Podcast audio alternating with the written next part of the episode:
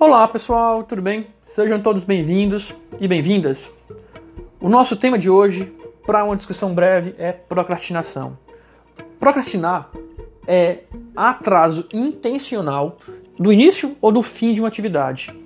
Ou seja, você vai atrasar, você vai esquematizar um modo de se auto-sabotar.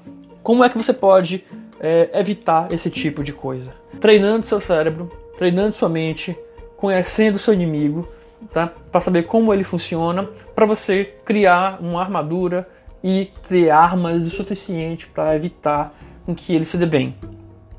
Vamos lá. Eu vou te dar aqui três dicas, tá? Que pode ser colocada no dia a dia e que funcionam. Primeira é se você tem uma atividade muito grande para fazer e que é uma atividade chata, uma atividade que você não tem prazer por fazer essa atividade, mas que você precisa fazer, atividade que vai demorar alguns dias ou então é, algumas semanas, o que você pode fazer?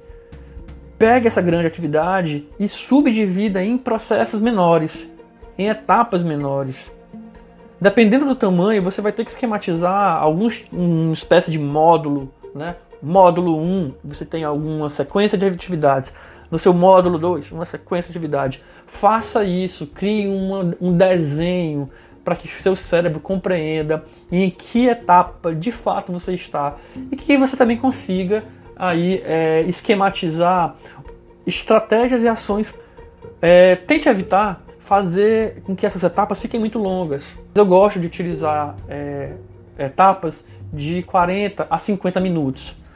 Eu coloco isso por quê? Porque esse daí é um tempo que eu consigo ficar sentado, dedicado a uma atividade chata. Atividades que eu gosto, às vezes eu passo 5 horas sem levantar da cadeira. Mas atividades chatas, sempre eu vou sentir vontade de beber água, sempre vou querer ir ao banheiro, sempre vai me dar uma fome, ou então eu poderia tomar um cafezinho, não é isso? É, é assim que vai acontecer. Essas coisas acontecem, essa, essas distrações vão acontecer, tirar você do foco. Bom, e aí entra a segunda, a segunda estratégia. Se você sabe que o seu cérebro vai criar é, ações, estratégias para fazer você sobreviver, ou seja, tirar você daquele momento de sofrimento, então lembre seu cérebro que você é um adulto, você precisa voltar para o trabalho. Use o seu telefone, pegue o telefone e coloque um alarme. Né? Fique atento, na hora que você for ao banheiro, pegue o telefone ali antes de sair e pff, ligue o alarme para 10 minutos. Sabe por quê? Porque você vai sair e possivelmente você não vai voltar. Então, daqui a 10 minutos, o seu telefone vai despertar e você vai ter que, vai ter que voltar chegar até ele. A terceira dica, ela tem uma ligação com a primeira. Qual é?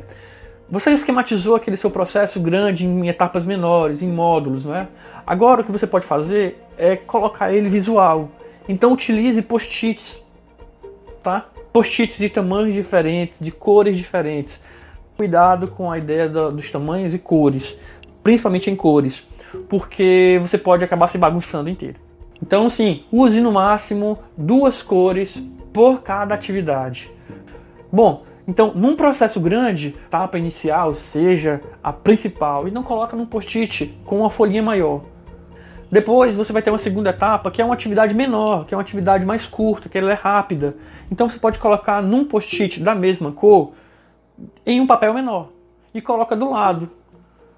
Se tiver uma sequência dentro de um mesmo dia, por exemplo, que você consiga fazer duas etapas, então você pega dois papéis e coloca um em cima do outro, um sobre o outro. Porque aí você sabe que naquele dia ali tem duas atividades pequenas para serem feitas. Né? E assim você vai desenvolvendo. Eu, eu recomendo utilizar as cores quando é, existe um prazo que ele não pode ser perdido em hipótese alguma.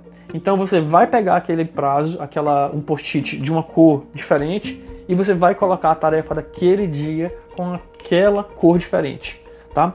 Veja só, cuidado para que você também não pense que ah, a minha, o meu, o meu prazo é o prazo final. Não, você vai pegar essa, essa post-it de cor diferente e você vai inserir momentos específicos dentro do seu grande processo para que você saiba que você está conseguindo cumprir as datas. Né? É uma espécie de acompanhamento. Então, por exemplo, daqui a quatro dias eu vou colocar ali uma, um post-it, porque aquela atividade do post-it vermelho, ela tem que ser executada naquele dia. Se eu conseguir executar aquela atividade naquele dia, significa que eu estou dentro do prazo, certo? E aí, é uma dica extra, né? Atingiu, atingiu o post-it diferente, o que é que você pode fazer?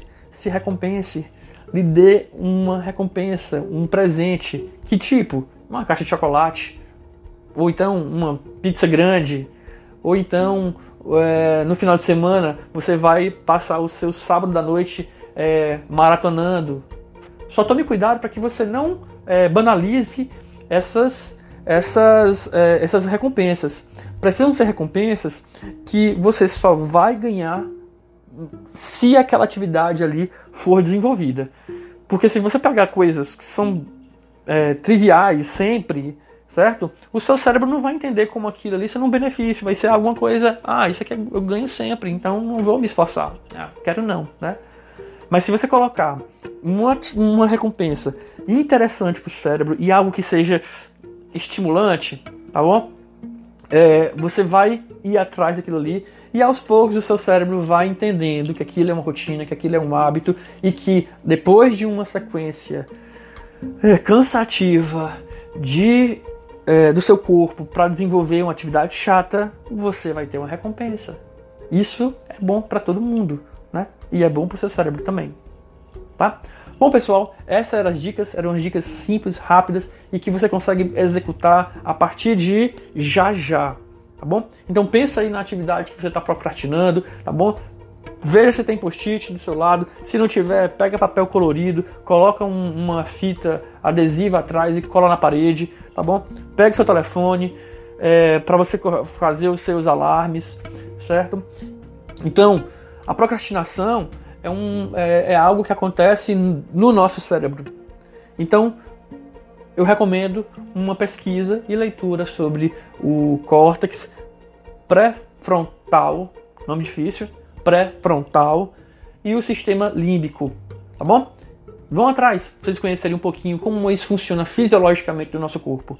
E depois você pode me procurar para me dizer o que foi que achou. Um abraço, pessoal. Um bom trabalho e bons resultados para todo mundo. Até mais.